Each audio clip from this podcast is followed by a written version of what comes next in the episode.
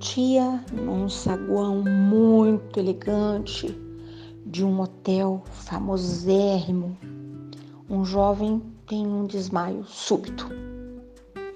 Estava acompanhado de várias pessoas, claro, era um evento, e uma dessas pessoas era Pamela Churchill, a ex-nora de um, de um presidente famoso. Ela era muito bem relacionada e conseguiu um atendimento extremamente pronto para aquele seu amigo tão querido. E o médico chamou-a de lado e disse: Olha, seu, seu amigo americano não tem muito tempo de vida.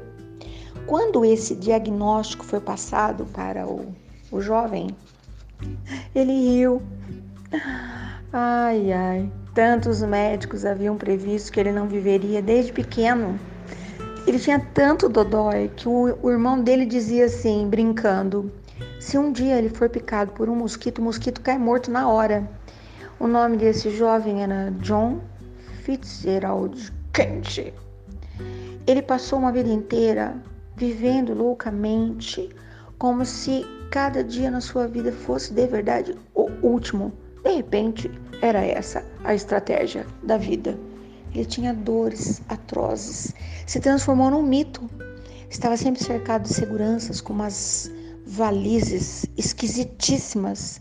Muitos juravam que eram armas poderosas, babá. Descobriu-se depois que eram pílulas, comprimidos, drágeas, dos mais potentes uh, medicamentos que lhe pudessem garantir alguns momentos de sono e que ele pudesse falar em público com presença, e ele era muito eloquente em seus discursos, tinha um pensamento super rápido, era muito inteligente, jovial, chamava a atenção das pessoas.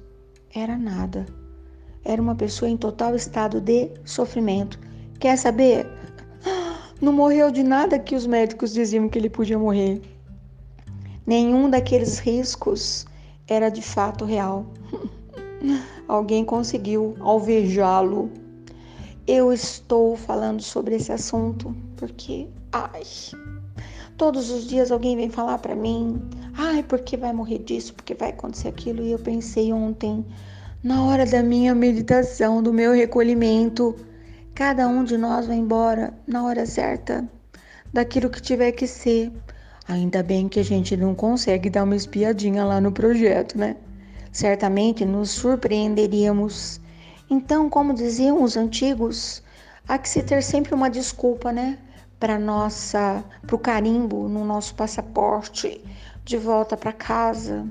E eu penso que quantas pessoas morrem todos os dias, ai, de cada coisa, né? E continuam autômatas, uh, fantasmas caminhando por aí. Muita gente que eu conheço, você também, vai ao banco, troca de carro, muda de apartamento, troca, o estofamento, pinta a parede da casa, faz o muro, derruba o muro.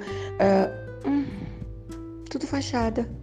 Elas não estão em nenhum desses lugares. Então, ontem, conversando com uma preciosa amiga, me falando sobre a preciosidade de se aprender, olha, algo que a gente já devia ter aprendido desde o primeiro dia, né? Estar onde nós de fato estamos. Você está na conversa? Permaneça ali.